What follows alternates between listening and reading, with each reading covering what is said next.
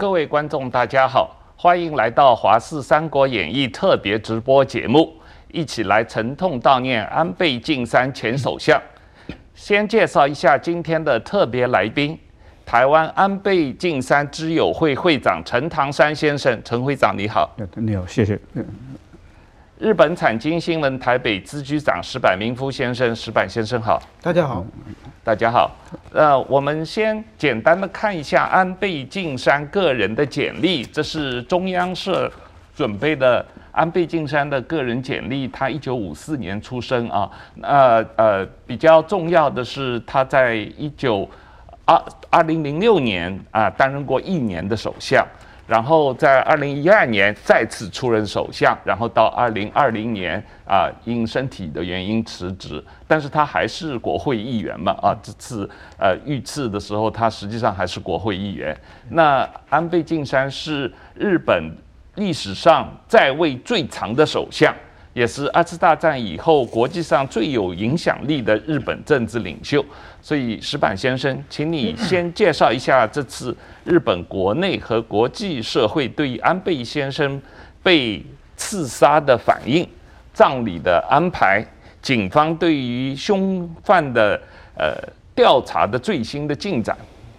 呃，首先我先讲一下安倍首相的评价吧，就是日本呢多少年以来，特别是战后。一直在国际社会上，日本其实，在很早一九六十年代就在经济上已经变成经济大国了，但是政治上一直其实是没有发言权的，就是被称为美国的小弟嘛，给美国踢包。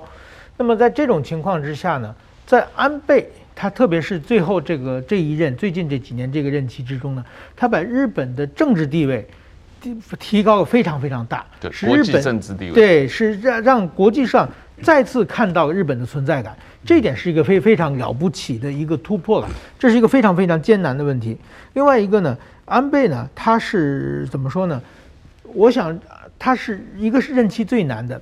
这在历史上任期最长的政治人物其实有很多，但是说呢，往往是在一个比较顺风顺水的时代，和平时代比较多嘛。但是安倍他是一个非常艰难的时代。然后呢，他又任期这么长，又留下很多很多政绩，所以说这是一个非常非常不容易的事情。所以安倍呢，安倍的去世，我想安在日本今后很是很很难再出现像安倍这么有国际高度的国际影响力的政治人物，这是一个非常非常遗憾的事情啊。那么安倍被刺呢，其实就是说原因，呃，到现在为止还有很多不明的地方。现在警方的调查呢是。呃，那个凶手呢，他的母亲是沉迷在一个新兴宗教，然后呢，把所有的财产都捐给了新兴宗教了，致使他们家生活很惨。然后呢，这个从因此呢，这个人怀恨在心，所以说呢，呃，但是说这个新兴宗教的呃一些资料里边有安倍跟这个新兴宗教互动，比如说他的新兴宗教的资料有安倍的这个照片啊等等的。他就认为安倍跟这个新兴宗教有密切的联系，所以就萌杀了这个杀意啊，就是，但是说这个有的时候有点解不解释不通，因为他母亲破产是二零零二年，他如果有仇的话，这二十年去做什么了？另外一个，他要是真正的恨这个，要恨的是这些新兴宗教的一些领袖们嘛，要去杀这些新兴宗教领领袖，比杀安倍容易得多嘛。安倍是有很大的这个安保的这个体制，所以说有很多地方还讲不通的。但是说他刺杀安倍呢，不是一个偶然事件，就是现在已经调查，比如说安倍他是现在日本在参议院选举，在全国各地，安倍每天大概跑十个场左右。嗯，前一天他跟着安倍到了冈山县，他一直盯在安倍附近，没有机会下手，所以他没有下手。然后他又跟到这个奈良县，然后终于找被他找到了机会，所以说安倍等于被他盯上了，他杀意非常强，那么所以某种意义上是有点防不胜防的一个状况了。嗯，那么安倍呢，他去世以后呢，现在呃日本规定是就是预定的他是，呃这个月的十二日，呃就是说进行一个家庭的葬礼，就是他的亲朋好友的一个小规模的葬礼。我想按照他的规格呢，可能会在两三个月以后变成一个国葬或者国民葬，一个大规模的外国的这些呃这个政要请来办一个比较就是非常大型的一种呃葬礼。所以说今后呢，我觉得呃，变会安倍即使去世以后，他的影响力还会在国际社会发挥很大的作用。是是，这个呃，陈会长啊，呃，您是台湾安倍晋三知友会的会长，听说你们知友会本来是打算邀请安倍先生下个月访台的。啊，这件事情的本来的情况进展是怎么样的？那这一次安倍前首相被刺杀，对你们的整个活动，你们是打算下一步怎么样组织活动来悼念他？呃，谢谢这个呃王先生。啊，安倍知友会这个成立，是很自然。嗯，台湾这些一般这个大众啊。在过去几年来，安倍先生对台湾的一个帮助，在国际上替我们发声。那很多事情现在也没有一没有办法一起讲太清楚。不过重点就是说，我们做一个人，重点就是人家对我们好，我们要能够回报，这是最基本的一个 virtue，应该有要要要要守住这个最基本的做人的原则。那所以在这个呃原则之下，我们这个台湾就是民间就发动一个所谓来组一个安倍自由会。那这个以前呢，各位都非常清楚，在东京，他们有一个叫李登辉自由会。是。那为什么会有李登辉自由会？那当然是因为日本人他们是对这个李登辉非常尊敬。李登辉在国际现在他的看法，那他在日本受过这个。啊，教育等等，那这个是当然是一小部分的，这个我提到是一小部分的原因。那对我们台湾来讲的话，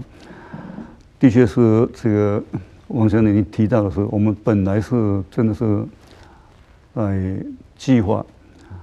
找一个找一个时间，安倍先生他能够离开他的岗位，能够很自然。没有这个挂虑，能够到台湾来访问的这个时间里面，我们大家能够聚在一起，是，让有个机会让我们这个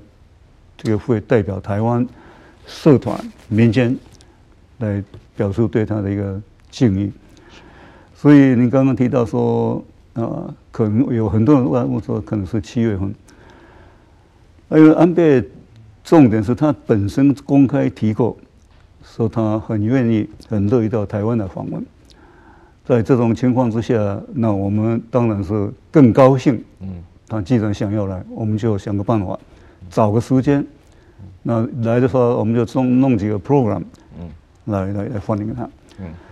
那这个时间时间点大概是大家提的，大概是本来就说大概是七月了。嗯，那七月为什么都说七月？因为这个李登辉先生这个逝世两周年。嗯。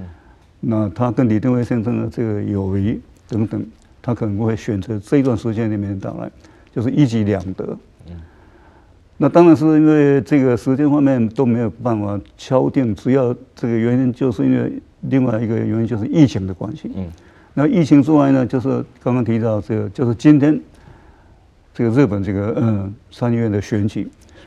说安倍站在一个呃。领导这个这个这个领袖之下，他必须要把这个选举这个事情把它弄得很好、很完整、很好。所以种种原因套在一起，一直没有办法敲定这个时间。嗯，很多我们这个媒体朋友一直在打电话在问。嗯，所以这个是到目前为止，就是我可能我能够向这个听众朋朋友这个解释，大概就是这样的。所以很遗憾。他还没有来之前，一次事情发生。听说你们安倍晋三之友会打算很快在呃募集广告费用，在日本的产经新闻上也登头版登广告，来表达对于安倍晋三前首相的悼念。然后你们可能接下去还在台湾会举行一些活动，可能举办一个悼念的音乐会啊，这样这方面的情况安排的怎么样呢？哦，谢谢这个。本来就是假定这个安倍先生能够来的话，那是最好。当然，那事情已经变成这样子，那么我们就为了是要真诚来表达我们台湾人来回馈他过去多年来对台湾的一个关照，所以我们必须要真的要回馈，就是我一直在强调，啊，要能够回馈。所以在这种原则之下呢，这个我们就有人建议，我是同意的，就是这一次我们是不是能够组一个团到东京去亲自在那边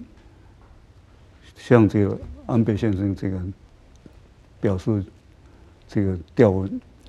不过刚刚呃这个呃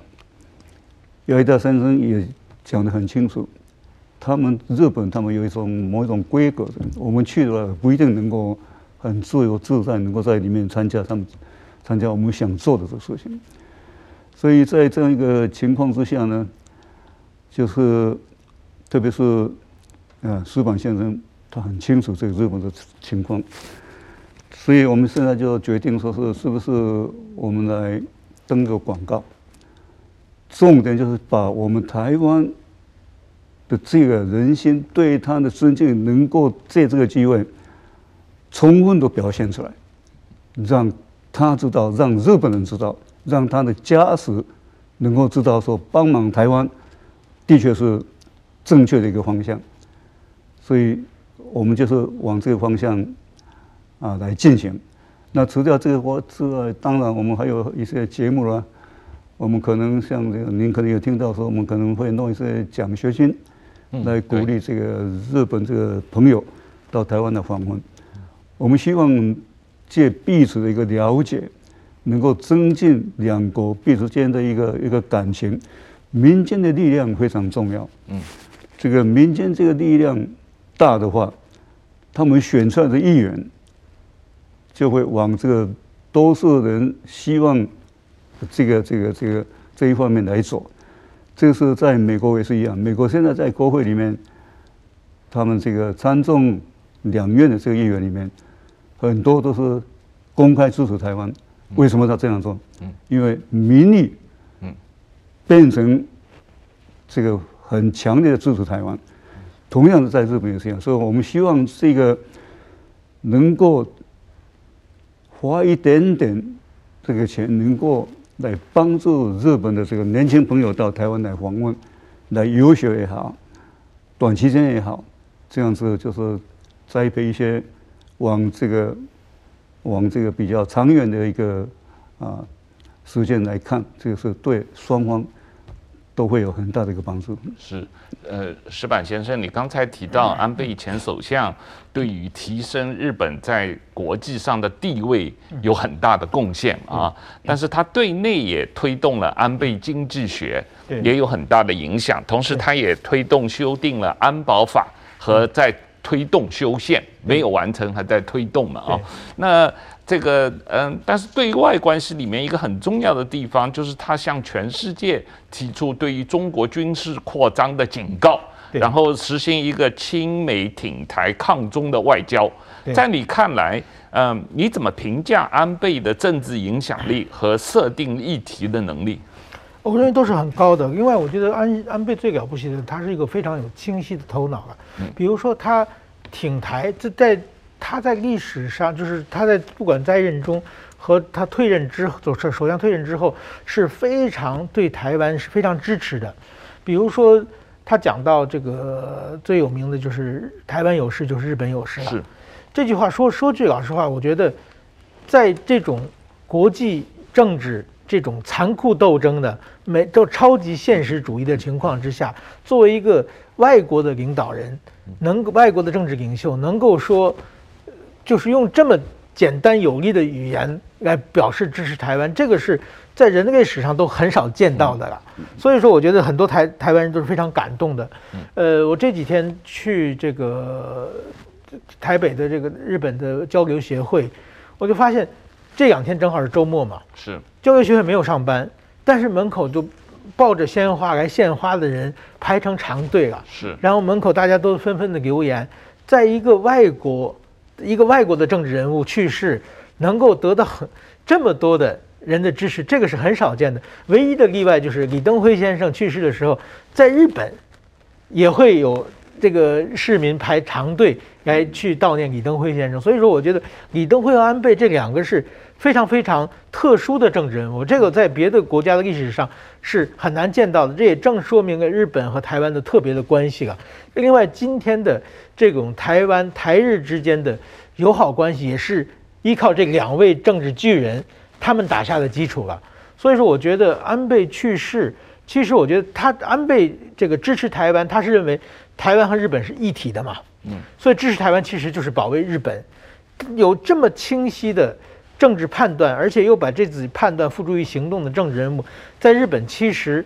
就是说也有别的政治人物是亲台的，但是有有安倍这么有实力、头脑这么清晰的，确实是不是很多了，嗯，所以我觉得安倍的去世。确实是对日本的一个大损失，也是对台湾的一个非常大的损失了。安倍他去世，会出现一个非常巨大的政治空白了。这个巨制，特别是对台湾的关系，就是日本的剩下所有的亲台派的议员也有很多了。对，今天参议院选举还有很多当选了，但是这些人加在一起也不如安倍的能力量大了。所以说，他真的他空出这个空白的话，需要我们。很多人，很多人去靠各种努力，需要去填补。是你刚才有提到安倍先生说的那句有名的话：“台湾有事就是日本有事啊。嗯”那是他在去年十二月一日接受国策院啊国家政策研究院的呃邀请做的一个视讯演说里面提到的啊。那么这个演说叫做“新时代台日关系”呃。陈会长，你觉得安倍的这句话，呃，反映出他怎么样一个推动啊、呃、日本的印太战略的一个思想？那这句话，我的了解，他不单是在那一次讲的，嗯，之后呢，我们这个远景基金会，嗯，我们办的一个视讯会也是是。台美日，而安倍在日本，他用视讯，他也大概是也重复了这一句话，是。那今天我我是这样想，这个安倍他的一个思考，做一个政治人物，他对整个东亚地区、整个啊世界这个政治走向，嗯，他有一个比人家人家想不到的，他想到，比如说他提到一一句话，他说啊。这个，比如说以日本跟这个中国的关系、日中的关系来讲的话，日中的关系，它会影响到日美的关系。嗯，那日美的关系会影响到其他地区的这个关系，这是并不是只有两国当中的一个关系存在。嗯，这是一个复杂性，几个国家都纠结纠结在一起的。嗯，所以因为他有这种 observation，嗯啊。所以他就是提出一个说，老早就我记得是在两千零两千十六年，可能是比这时候更早，他就提到一个讲法，说要把这个太平洋跟这个印度洋，嗯，两个洋把它这个合并，就是把它连接起来。是。那太平洋就是因为美国跟日本就在这里，台湾就在这边。是。那印度洋当然就是中国，它当然当然了，中国当然是是是这也是当中的一部分的，但是重重点就是印度。嗯。所以他有这样一个思考的这个模式，嗯，所以这个就是当时候他就是要提出一个所谓跨的 QAD，对，他有这样，他他就有这样一个想法，是，那这个了不起的这个，是，但是后来当然是有这个美国方面这个像像这个，呃，后任这些几位这个总统他们没有没有没有没有没有真的是很用力去提醒，不过等到这个这个这个 Trump，嗯，然后这个拜登。他们现在就非常积极在做，所以这一点，主要是这一点来看的话，我认为他当一个政治人物，他国际观相当相当清楚，相当有国际观。嗯，他当了这个呃首相之后，他到的国家很多很多。嗯，他到这个这个美国国会里面去演讲，我第一次在国会里面听在在听到他在国会里面演讲，用英文演讲。嗯。那他这个在在国际上，比如说呃，对韩国对这个北韩这个问题也好，嗯，甚至于但但但在国内的话，嗯，他对这个所谓这个人质的问题，就北韩，对这他是希望这个利用这个国际的这个能力，能够把这些问题来来解决。等等，这个不是不是，就是我没有这个时间把它讲得很清楚了。不，这个就是表示他当一个政治人物，我赞同刚刚这个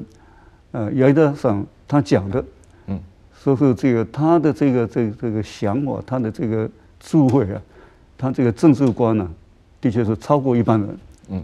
这个石板先生，刚才陈会长提到了安倍推动日美关系啊，包括四方会谈，包括推动美国的印太战略。当然，他个人跟川普总统和拜登呃总统关系都不错啊，特别是川普上任以后，他立即去美国访问，见了川普。呃，你怎么评价他在推动日本跟美国的关系方面所做出的贡献？哦，这个是非常非常大的。其实，在日本战后的时，这个这么多年以来，其实日美它某种意义是有相当大的不信任感。日本很多的首相，比如比如说田中角荣，嗯，他是就是说总想，就是说做一些事情来突破这个怎么日美现在的这个格局、政治格局了。呃，当然田中角荣他们想的也是希望这个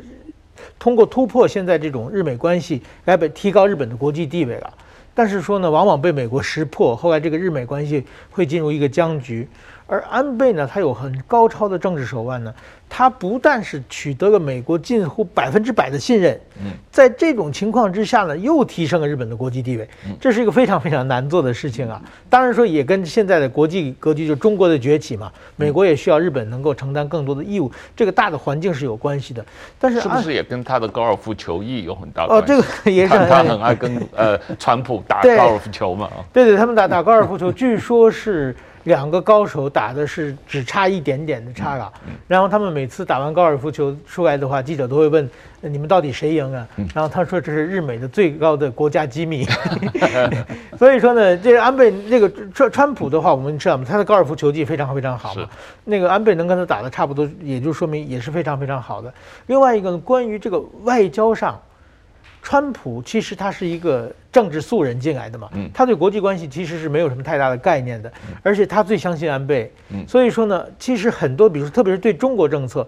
这安倍是非常影响这个川普对中国、对北韩等国家的这个外交政策的，这个他做了很大很多的突破了，包括重视台湾，其实也是，就是川普他刚上台的时候，他对台湾也没什么概念嘛，是，就是也都这些都其实都是。安倍告诉川普的，所以说我觉得这是一个非常非常重要的一个东西啊。那么今后我觉得，考虑到这个日台关系啊，嗯，我觉得有一个后安倍时代，嗯，这是一个我觉得一个非常对台湾来说是非常严重的考验啊。比如说，呃，就是去年台湾没有疫苗的时候，日本在很快十天以内疫苗就。呃，到了台湾，其实这这个安倍的发挥一个非常大的作用嘛，因为有安倍这么一个有实力的挺台派，他可以下令，他的影响力可以让日本的那么多各个政府的局长、科长都很快盖章，让这个政策过去嘛。如果说没有安倍在后边盯着的话，这可能有一两个就放在抽屉里待两三天，这事情可能就会拖很久很久很久。所以说，我觉得这个这是一个非非常非常重要的。那么还有一个呢，就是说。今后台湾参加这个 CPTPP，这个是安倍一直推动的嘛？嗯，那么安倍不在之后呢？那到底这个问题怎么办？这是我觉得是一个日台的一个新的考量啊。那么我觉得还有一个就是说，台湾马上这个呃，日本要办国葬嘛？国葬的时候，台湾派什么人去？这个其实也是今后的后安倍时代的一个。很重要的就是，如果按正常的来说，台湾派一个民间人去嘛，嗯，比如说什么陈建仁副总统啊，嗯，或者说是张忠谋这个董事长啊，嗯，或者是像陈会长这样民间人的身份去，嗯，是一种常态嘛，嗯，但是是不是能够突破？比如说行立法院院长去，或者是行政院的副院长，或者是呃副总统，能够直接去，就是变成一个外交上的突破嘛。嗯，因为大家都知道安倍是最重视台湾关系的，台湾也非常重视安倍。就是今后我想，以后这个安倍后安倍时代，日台需要博弈的地方，其实也有很多很多的。是我我我个人理解，就是说，呃，安倍既然呃。生前还是国会议员，所以如果他真的有一个国葬的话，也许呃行政呃立法院院长游锡坤是一个比较外交上合适的人士啊。不过不知道日本方面能不能够接受，这是另外一个问题。对，当然，中国现在还不知道他们可能会是什么样一个态度。那陈先生，这个呃，安倍前首相的政治外交路线，现在基本上是被安田文雄内阁所继承了。那你怎么看这个安田文雄内阁对于安倍的路线的继承？你觉得台湾社会或者政府也可以做一些什么来继承这个安倍的呃呃所呃设定的呃日台关系的这个方向？呃，我们这个先回过头来看，因为在日本呃，在美国这个特朗普总统下台之后，嗯。呃，很多台湾这个民间也好，政府也好，我们心里面在想，嗯，说这个拜登政府有没有办法去继承，嗯，或者是甚至于加强，嗯，这个特朗普他的他的政策。结果到目前为止，我看这个当时有一点呃怀疑，因为不太不太了解，因为每一个人的个性，嗯，他的政策可能会多多少少会变，但是事后证明，现在对台湾是。比以前很多地方是更好，嗯，比如说在国会里面，以前是我们买不到的这些啊，这个武器等等，嗯，一件一件在国会里面都通过，嗯，那我的看法就是，这为什么会这样子？因为就是民意做基础，嗯，在美国他们做民调的话，一般支持台湾这个这个强度是非常高，嗯，那同样的把这个东西把它应用到这个呃日本来看的话，虽然这个。是变成现在就是后安倍，嗯，但是岸田首相他的做法，嗯，他会不会能够比这跟跟这个安倍比起来会有什么样的程度的差别？会更好还是更差？这一点很多朋友会问，嗯，那我的回答，我目前看的话，应该是还是以民意为基础，日本这个民意，嗯，特别是对中国他们的看法到底什么？当然，中国这个因素是。非常重要，这个我们都非常清楚。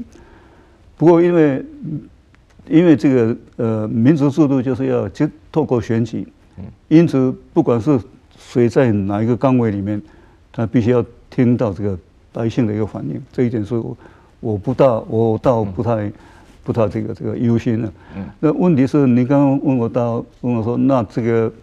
目前啊这个安倍不在之后，这个我们。政府能够做什么？对我们台湾政府、台湾民间能够做什么？那我是这样看，因为刚刚我们也提到，我们在民间，我说我先从我们民间来看，嗯，这个呃，李登辉总统他有一个他有一个会嘛，嗯，那我们现在有一个安倍这个自由会嘛，嗯，我想这两个会可以加强加强，嗯，加强来加强这个这个日本民间对台湾的一个印象，对台湾的支持，这是一点我们可以做，嗯，那至于政府他要怎么样做？嗯。那政府有时候也是要 follow 这个整个国际间的一个变化等等。那民间有这样一个呃冲劲的话，我想政府会发现到，在某一种程度里面，他他非做不行。那当然有人提出说，这个这个现在我们甚至可以来推动一个说，在日本政府能够做一类似类似这个美国这个所谓台湾关系法这个东西。呃，很多人在谈这个东西。嗯。那这个我们我想。我们这个政府会多多少少会去考量这个问题，看看怎么样。但是我我的我的这个结论是，还是民间的力量最重要的。嗯，是这个呃，石板先生，很快你在脸书上有提到这个安倍在选战中被刺啊，这是民主国家所遇到的挑战嘛啊，这个呃政治人物的人身安全。和亲近选民的这样一个平衡问题怎么把握？因为台湾马上也要一个重大选举来了，呃，政治人物也有人身安全问题嘛。你对这个问题怎么看？呃，我觉得这是一个民主国家一个非常非常不利的要素。我们前几天看到习近平去香港嘛，嗯，就在车站只有四个听众嘛，是 对不对？他是完全安保措施，只有四个，就是前现任特首、前任特首，那他绝对安全嘛。嗯。对不对？好像比这他们哪一家人，好像自己家人的那么多人嘛。但是你在民主社会需要选举，选举你必须走到群众里面去，必须要亲民嘛。那么现在这个社会又是这个意识形态对立又这么明显，所以民主社会永远会有这种风险。我想日本也是一样，台湾也是一样。所以说，我们可能要重新思考怎么解决这个问题。对，这个这个问题可能现在确实是一个很大的问题啊。那这个我们呃，今年年底马上台湾也有选举，可能对于政治人物的安全问题也需要提高警惕啊。呃，石板先生，我们来看一下今天日本的参议院选举的情况。这个选举结束了，好像呃开票当然还需要一些时间，但是日本的媒体也都做了一些报道，这个可能选举的结果，你怎么看这个选举的结果？也看一下这个安倍被刺这件事情对于日本政坛的短期的影响怎么样？呃，我这次其实安倍被刺的话啦。是这个自民党执政党的支持率，也确实有很大的提高了。这大家毕竟觉得这种要反暴力嘛，嗯，特别是安倍，他这个这么多年来为日本献出了很多很多东西嘛。这现在大家都有一种，就是说怀念追悼型的。我认识很多人。一辈子从来没给自民党投过票，这次都投给自民党了，嗯、所以像这次投票率也比较高，对，投票率也比也比较高了，所以说这这个是一个蛮大的变化了。那么其实现在日本呢安倍他一辈子，安倍他当首相之前，他要做很多很多的事情，基本上都完成了，但是有一件最大的事情没有完成，就修改日本宪法。嗯，日本宪法是很难修改的，就是是美国人丢的宪法嘛。嗯，他必须要众议院三分之二，参议院三分之二。同意修改之后，再赋予国民投票，然后再过半数，宪法才能修改。那么大家都知道，选举拿三分之二是很难的嘛。嗯。所以说，这个一直是众议院拿到的话，参议院是很难，因为参议院啊，它是就是说一半一半嘛，任期是六年，三年改选一半嘛。嗯。所以说，你必须要两次选举都要拿到绝对多数的时候，你才有可能参议院也拿到三分之二嘛。嗯。但是说这一次呢？就是大家觉得，安倍他最大的一辈子的遗憾就是没有修改宪法嘛。嗯。所以说这次如果说，呃，就是现在自民党虽然赢，自民党过半数没有问题，三分之二是不够的。但是他再加上这个公民党，再加上这个维新会和国民民主党，就是。支持修改宪法的这些政党，所以日本叫改宪势力啊，嗯，加在一起是超过三分之二。这次选举之后，它是两院参议院、众院都超过三分之二，都超过三分之二，这改宪势力啊，这这些人都支持修改宪法，对，这是很不容易的。但是说怎么改还没有共识，嗯，就每个人想改的地方不一样，嗯，所以说今后如果说这个日本今后在几年之中，他们有这三分之二都同意改。大家如果能整整理出来一套怎么修改的，达到共识的话，就可能撬动这日本七十战后七十多年以来没有修修动这个地方嘛。所以说，如果这样的话，可能安倍他通过自己的这个背刺，然后提高个投票率，提高个自民党的修改宪势力的这个是这个票数，然后如果能间接的最后变成日本改宪的话，这也是等于说是。大大家替安倍或者安倍靠自己完成一个常年的一个夙愿嘛，所以说这个这次选举是非常非常重要的，大家都在注视，而且到现在为止，自民党确实赢得选得非常不错。嗯嗯，这个呃，我想稍微评论一下这个中国对这次的反应啊，呃，你有注意到习近平呃昨天也发了正式的唁电，但是他是在安倍被刺，而且确认是。过世以后将近二十个小时才正式发这个唁电，比世界上其他所有国家领导人都晚了很多啊。但是这个即使他发了这个样的唁电，中国国内的网民呃小粉红五毛好像还是啊各种的庆祝的行为啊，这个你怎么评论？不，我觉得中国共产党他这个政权是靠仇恨来维持的嘛。他永远说是这个家伙不好，是这个家伙不好，他会把这个所有的国内的不满，集中到对外国去嘛。那么我觉得就是说，我想台湾也是嘛，台湾现在包括这个很多的像游锡堃这个立法院院长都被定为这个台独顽固的这个台独势力嘛，就是他其实就弄了很多仇恨来攻击。那安倍呢？其实安倍是很随和的一个人，安倍大家说安。到日安倍为止的日本政府其实是和这个中国政府打交道，但安倍是直接和中国国民打交道。嗯，所以说其实他是给中国很多国民的机会。安倍之前，日本中国人去日本签证是很难批的。对，所以说我觉得这个变化是非常非常大的。那么中国因为政府这种仇恨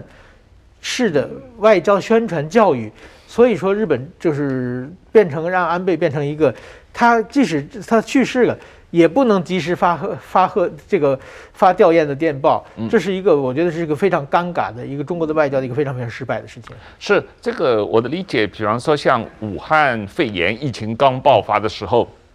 安倍首相实际上在日本内部募款啊，他包括个人捐款，还有让自民党的议员、呃内阁成员都捐款，当时还筹集了很多物资，直接送到中国去啊，支援这个武汉。同时，他这个个人呃在中国参加这个集团队的会议到杭州的时候，这个网上流传他。亲笔写的一个呃致感谢信，是给这个旅馆的打扫清洁卫生的呃人员的啊。那这个他实际上这个从个人的角度来讲，他是一个很有人情味的这个政治人物啊。可是中国的这些呃网民或者小粉红，他实际上可能并不知道，在武汉肺炎爆发以后，日本对中国的这种支持嘛。那中国从来都是选择性报道嘛，嗯，所有的都是在在批评性的嘛，对真正做得好事，他是假装看不到的。是这个陈会长，你刚才有特别提到了这个民意的问题啊。实际上，呃，最近有一个国际的这个调查，呃，实际上他每年都做，就是全世界大概二十多个国家对于中国的态度。这个呃认同或者反感的态度，实际上在这个二十多个国家里面，跟中国有关的国家里面，日本民意大概有百分之八十三是对中国比较反感的，这个是比例最高的啊。那这个对中国最友好的当然是新加坡了啊，有超过一半以上，可能百分之六十都是很爱中国的。那你怎么看这个日本民意中间有这么高的比例对中国的反感？这个我记得几年以前，我有一个日本朋友，他会讲台语，嗯，从日本到台湾来，嗯，他写了一本书，他这个这本书里面，他他这个 title，他是讲说是这个 title，这本书是 title，他说百分之二十九点九的中国人都讨厌日本人，他是这样，百分之九十九点九，嗯。是九十九点九，嗯，这他的诗里面是这样讲，所以我想这个是对我来讲的话，这个我们是我小时候是受过这个日本教育，嗯，大概有两年的，那时候是因为空袭的关系，这个并没有这个很多时间去读书到学校里面，可是这个日本当时候跟我们。这个这个讲的这些呃话，他们有一个科目，我们叫修身，嗯，修身的课程，嗯，这个就是叫一般人怎么样做人，嗯，要有礼貌了，要能够人家对你好，你要对要要回馈了等等这些东西，我认为这个时候我们是受过这种基本教育的人，嗯，一生享用不尽，嗯，所以以这样一个基本的一个做人的道道理来讲的话，嗯，我想。在中国那种社会里面，我是不清楚，我也不敢评论。但是从各方面的一个呃看他们的传出来这个消息来看的话，的确跟日本这个文化里面差距太大太大，嗯，是差距太大。所以我不管怎么样子，我想站在这个台湾的立场来看的话，啊，我要把这个话题又回到这个安倍先生来讲，今天。我能够有这样一个机会在这个地方，我必须要讲一句话：说安倍，嗯。他本身的一个做法，我认为，啊，因为这个美国有一位这个以前是这个 Jerry Ford，他讲一句话，嗯。他说这个 right，right makes might，嗯。你认为对的，这个就是会产生力量，嗯。所以我认为这个安倍他有这种想法，我认为这个是对的。嗯，我做下去呢，一定会产生力量出来。嗯，so right makes 这个 might。嗯，当然中国他们会讲这个这个 money makes 这个这个 might。有人这样讲。嗯，有钱他就有力量，有有当然有人这样。但是我认为安倍，嗯，他是认为是对的，你只要你你认为对的做的话，你就会产生力量出来。嗯。嗯，所以这一点是我非常佩服他了。是，那个石板先生，我们时间差不多了，你很快总结一下那个安倍被刺以后对日本的外交政策可能的影响啊。这个特别是日本国内或者日本的呃内呃自民党内部一些比相对比较轻重的势力会不会抬头？这个可能会使得日本的外交政策做一些跟过去几年不同的方向的调整。呃，我我觉得就是说。亲中势力抬头的可能性不并不是很大的，因为这不是说他不亲中，是中国自己天天天做一些让人讨厌的事情嘛。但是说这种，比如说像安倍这样有一个清晰的理念、清晰的方向的政治，我们没有了。可能是比如说同样是亲台，但是大家亲台亲的方法不一样嘛。所以说能够凝聚在一起，共同向一个目标推动的这个势力是没有了。所以说需要很长很长时间的整合啊，在日本的这个内部。有这么多的，呃，怎么说呢？除了安倍以外，也有很多很多的这个亲台派，但是说在这亲这些亲台派的国会议员里面，他们凑在一起，其实能够发挥多大的力量是未知数，能不能赶上一个安倍？所以说这个这一点，我我是还是比比较担心的。呃，陈会长，你刚才有提到这个安倍，呃。提出最早提出美国的印太战略的构想，他推动了这个美国的印太战略的提出，也推动了四方会谈，这个美国、日本、印度和澳大利亚的四方会谈。你对于这个呃西太平洋地区的这样一种战国际战略形势这几年的变化，安倍在这其中所起到的作用，你总的评价是什么？我只有是这个，因为任何事情发生，就是在 initiate，要谁要提出这样一个观念？对，这观念出来之后，那你就要想办法把它把他们这个集合在一起。那集合在一起，然后要讨论这个议题的话，那每个国家它有自己国家本身的利益。那怎么样把这一些国家都能够让他们知道，说我们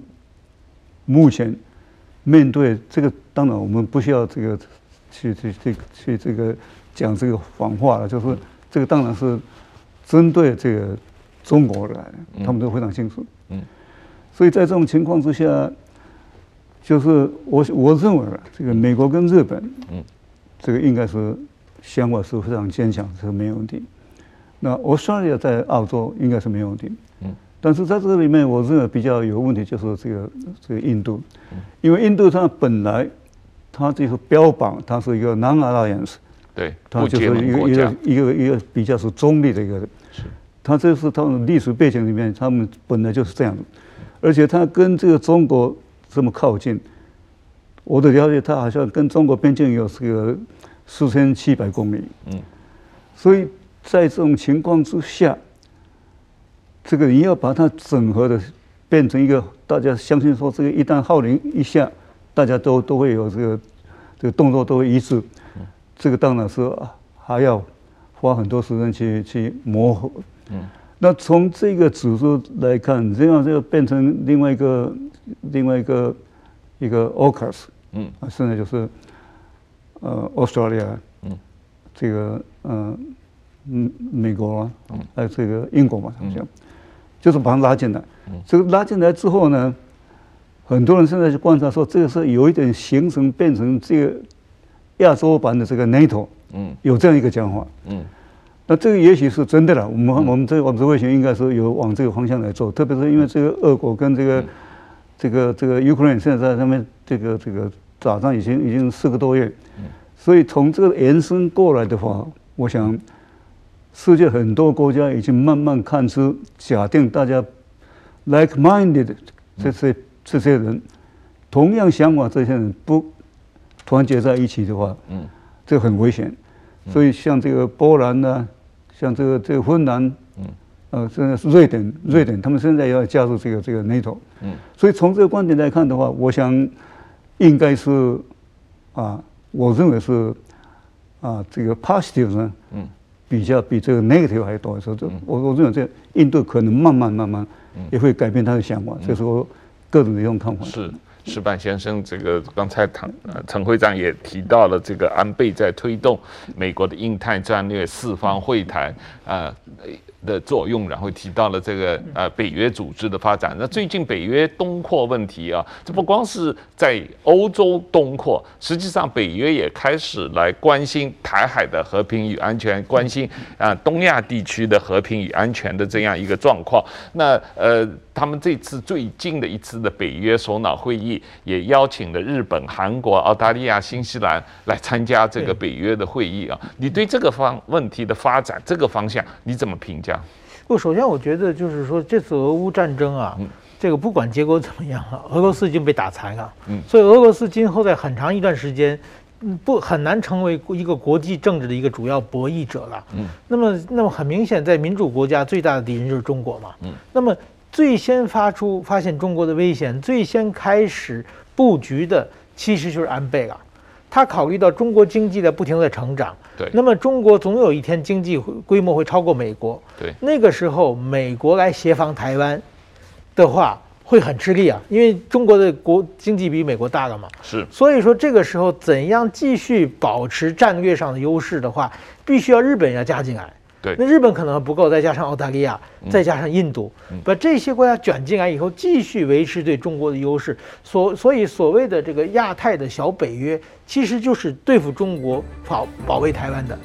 这种想法，其实大家过去都是有想法很容易，但是出现一个有力的政治人物，他能出来整合，他能去说服美国总统，他能去说服澳大利亚这个首相，这是一个非常难的事情啊。是，但是安倍就做到了。那么这个。格局一旦形成，其实我觉得是一个非常非常的，就是说以后大家按这个方向发展下去就可以了。我认为安倍他去世虽然去世了，但是他留下的最大的遗产，